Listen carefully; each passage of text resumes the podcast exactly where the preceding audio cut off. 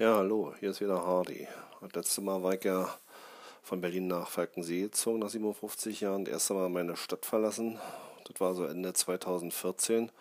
Und weiter jetzt mit 2015, da ist ja auch so, hat sich so einiges ereignet. Das will ich euch nicht vorenthalten. Ja, aufgrund meines Autoführerscheins, den ich äh, irgendwann ganz früh gemacht hatte, konnte ich äh, Motorräder bis 125 Kubik und 50 PS fahren. Und ich hatte Bock auf mehr, weil meine Frau, die ein richtig erwachsenes Motorrad und da habe ich natürlich immer nur den Auspuff gesehen, weil meine Maschine fuhr nicht viel schneller als 100, 105 und so eine richtig ausgewachsene Maschine, da brauche ich, glaube ich, nichts zu erzählen. Also äh, muss man ja dann auch einen neuen Sehtest einrechnen und da genau bestand mein größtes Problem, denn ich war ja auf dem linken Auge bis zu 85 Prozent erblindet und ich wusste also nicht so genau und habe mich dann also erstmal in einer Fahrschule, in der ich später auch meinen Führerschein gemacht habe, erkundigt, wie das abläuft. Also ich brauchte ein augenärztliches Gutachten, was ich auch gemacht habe und ich habe es tatsächlich bekommen. Also ich weiß nicht genau, welche Kriterien man erfüllen muss, aber auf meinem rechten Auge habe ich ja 100 Prozent Sehkraft, auf dem linken 15. Also ich kann was sehen, aber das ist nicht allzu viel. Aber das hat der Augenärztin gereicht und ich konnte dann damit auch meinen Führerschein machen.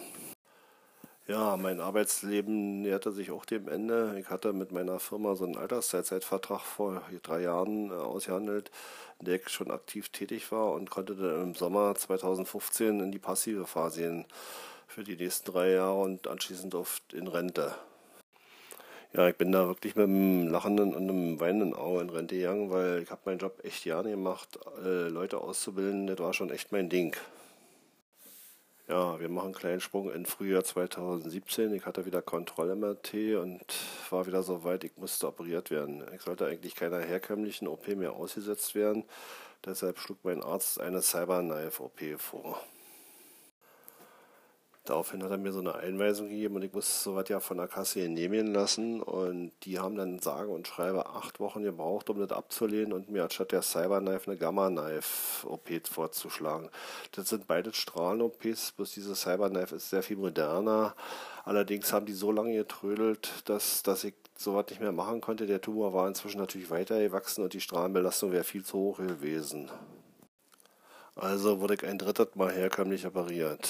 Nach der OP teilte man mit, dass der Tumor inzwischen auf dem Grad 2 gewachsen war und das heißt, der teilt sich schneller und das ist dann auch nicht so prickelnd. Also hat man vorgeschlagen, trotz aller Risiken, äh, mich normal bestrahlen zu lassen. Das muss die Kasse Gott sei Dank bezahlen, also das war auch ja nicht das Thema und da will ich euch mal ein bisschen erzählen, wie das abläuft. Bevor man bestrahlt wird, wird eine persönliche Gesichtsmaske angefertigt. Das läuft folgendermaßen ab. Man legt sich also auf eine Linie, wählt sich ein Kopfkissen, so wie es einem gefällt. Die sind alle durchnummeriert, haben alle bestimmte Farben und sind, haben vier Löcher, die dann an vier Stehbolzen positioniert werden. Das hat nämlich den Grund, dass die Maske auch vier Löcher bekommt und die wird, wie gesagt, persönlich ja angefertigt, wird warm gemacht. Das ist wie so, muss man sich so vorstellen, wie so ein Gase, so so ein Kunststoff gibst, sag mal, kriegt man also auch super Luft durch, das ist nicht das Problem, aber die hat man dann eben voll auf mir Sicht auch während der Bestrahlung. Man darf da auch nicht mehr dann als Verkehrsteilnehmer, außer, außer als Fußgänger am Straßenverkehr teilnehmen während der Bestrahlung, kriegt man also von der Krankenkasse Taxischeine hin zurück. Das waren bei mir insgesamt 30 Bestrahlungen. Sechs Wochen lang ging das jeden Tag und äh, kann euch versprechen, nach einer Woche war ich so rund, äh, dass ich konnte kaum was essen. Das lief wirklich so ab. Ich bin morgens aufgestanden, irgendwann völlig kaputt dahin gefahren worden, habe meine acht Minuten Bestrahlung bekommen, nach Hause gekommen, den Tagsüber vielleicht noch drei Weintrauben, erst ein bisschen was getrunken, wieder gepennt. Also das ist, war mehr Vegetieren als Leben was einen wirklich auch fertig gemacht hatte. Ich musste nämlich unterschreiben, dass ich A, bei der Bestrahlung einen Schlaganfall erleiden könnte, weil der Tumor ja, wie gesagt, um den Kopfschlagader gewachsen war. Und B, dass ich weiter noch erblinde. Beides ist Gott sei Dank natürlich nicht passiert, sonst könnte ich euch hier nicht davon erzählen. Aber Schiss hast du trotzdem, wenn du da 30 Mal drauf liest, äh, schaffst du das noch, wird das alle gut. Also war wirklich sehr auch psychisch belastend. Ja, der Strahlendoktor, der die ganze Bestrahlung begleitet hatte, war fachlich sicherlich eine Koryphäe, weil mir ist ja auch nichts passiert. Allerdings war der, was das normale Leben anbelangte, völlig verpeilt. Wieso erzählte auf meine Frage hin, ob ich denn nach der Bestrahlung äh, in Urlaub fliegen kann. Meine Frau und ich hatten eine Reise nach Kroatien gebucht. Hat er erstmal verneint und ich war ein bisschen erschrocken. Ich sage, wieso darf ich da nicht in den Flieger steigen und mitfliegen? Und dann so seine Antwort, ach so, Sie wollen nur so mitfliegen. Ach, ich dachte, Sie wollen die selber fliegen. Ich habe den so ein bisschen entgeistert angeguckt, aber wie gesagt, fachlich kann ich nichts gegen den sagen. Nach der ganzen Bestrahlerei wurde dann nochmal ein MRT gemacht und wird praktisch die Ausgangsbasis für das nächste Foto festgelegt, an dem man ja dann vergleicht. Und äh, was soll ich sagen, ja, später bei der Kontroll-MRT war der Tumor ja nochmal in zwei Achsen minimal geschrumpft und eine Achse war stehen geblieben.